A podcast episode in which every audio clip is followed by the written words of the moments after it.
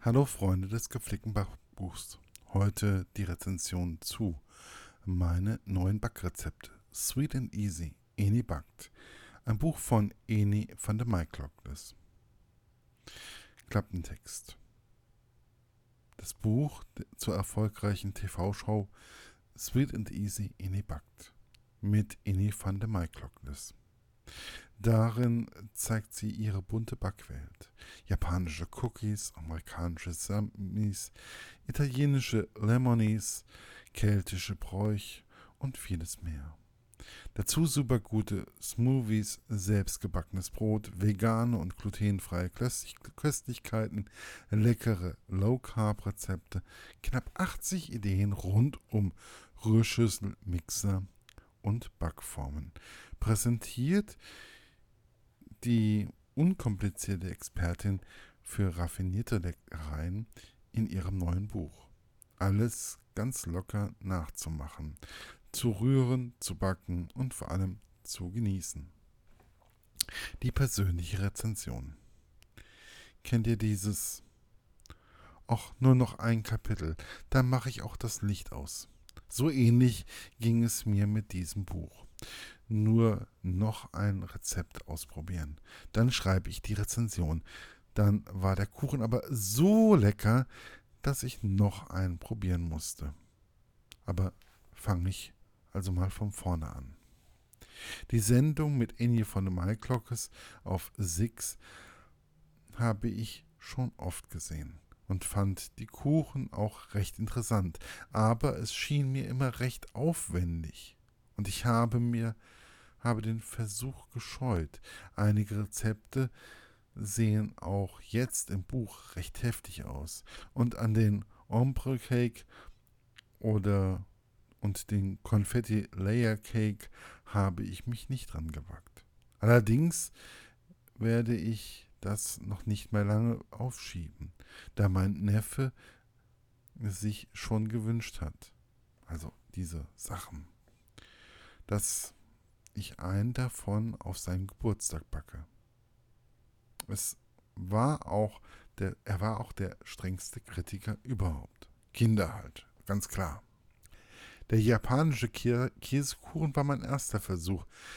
Da er keinen Boden hat, dachte ich, wenn ich die Grundform, wenn die, wenn die Grundform gut schmeckt, kann ich beim nächsten Mal eventuell den Zucker austauschen und ihn damit low carb tauglich machen. Geschmacklich war er super, allerdings muss ich warnen. Lest die Angaben zur Größe der Backform aufmerksam. Was ich schon alles zusammengerührt habe, hatte, kam mir die Menge für die Springform etwas gering vor. Der zweite Blick ins Backbuch bestätigte meine Befürchtung aber ich hatte nicht ordentlich hingeschaut und übersehen, dass die Springform nur 20 cm Durchmesser haben sollte. Eine normale hat allerdings 26 oder 28 cm. Der Kuchen war angekündigt, aber das sah etwas knapp aus. Um es zu retten, habe ich die Menge verdoppelt. Danach war er allerdings etwas mit der Backzeit und der Temperatur musste ich dann durch durchspielen. Das ist nicht ganz perfekt gelungen und der Kuchen war in der Mitte noch etwas schlotzig. Nichtsdestotrotz hat er sehr, sehr gut geschmeckt. Die verschiedenen Formen und Größen kann man jetzt als Negativpunkt sehen oder als besondere Abwechslung. Das liegt ganz im Auge des Betrachters. Allerdings muss ich sagen, ich habe nicht den Platz, mit mir allein für die Rezepte dieses Buches runde Springformen in, der, in den Größen und nochmal zwei quadratische in den Schrank zu legen. Also immer erst nach der Größe schauen und dementsprechend die richtige Form nehmen oder Mengen ändern.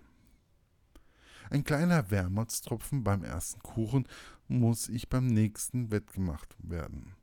Der Apple Wacky Cake erinnerte mich stark an den guten alten Apfelkuchen sehr fein, den es früher immer beim Geburtstag meiner Großmutter gab. Im Gegensatz zum traditionellen Rezept ist der Teig allerdings viel saftiger. Das nächste Mal werde ich versuchen, mehr Äpfel in den Teig zu versenken, denn von denen kann man ja nie genug bekommen. Der italienische Nusskuchen ist bei meinem Vater mit den Worten Da fehlt Mehl und die Schokolade glatt durchgefallen. Die Schokolade werde ich beim nächsten Mal reinmachen. Aber das Mehl bleibt draußen. Die Low Carb Variante ist absolut lecker und auch für Mitesser geeignet, die nicht auf Kohlenhydrate achten. Die Bruffins sind in der süßen Variante, kamen auch prima bei meinen Gästen an. Allerdings hat ihn ein anderes Rezept die Show gestohlen. Der keltische Bräuch, ein absoluter Hingucker. Er sieht viel komplizierter aus, als er ist. Da ich keinen Dampfgarer habe, habe ich ihn einfach, wie beschrieben, im Backofen gemacht. Ich dachte bisher, es ist egal, ob ich mit Umluft oder mit Ober- Unterhitze backe.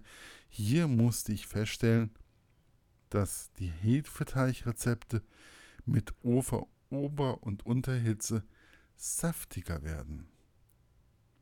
Wenn ich jedes jetzt jedes Rezept kommentiere, sprenge ich den Rahmen dessen, was ich, was ihr wohl noch lesen oder beziehungsweise hören werdet.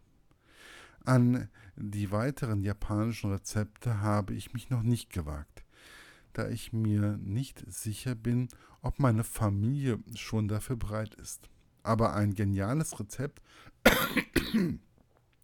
das ich auch schon mehrmals gebacken habe, muss ich noch erwähnen.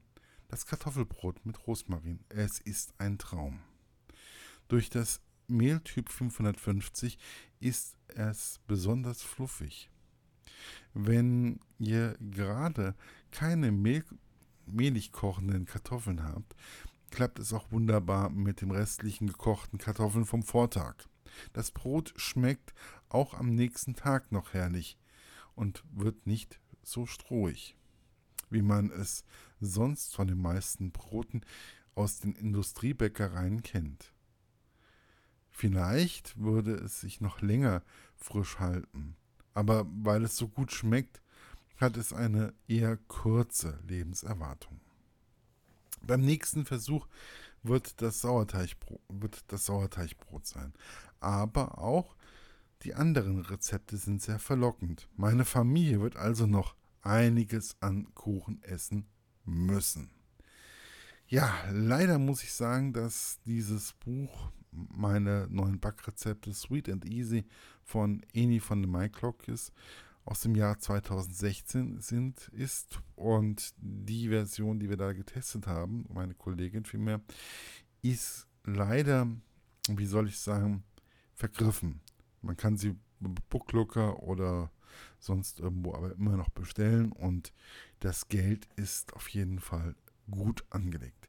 Viel Spaß beim Backen wünscht euch euer Markus von literaturlaunch.eu.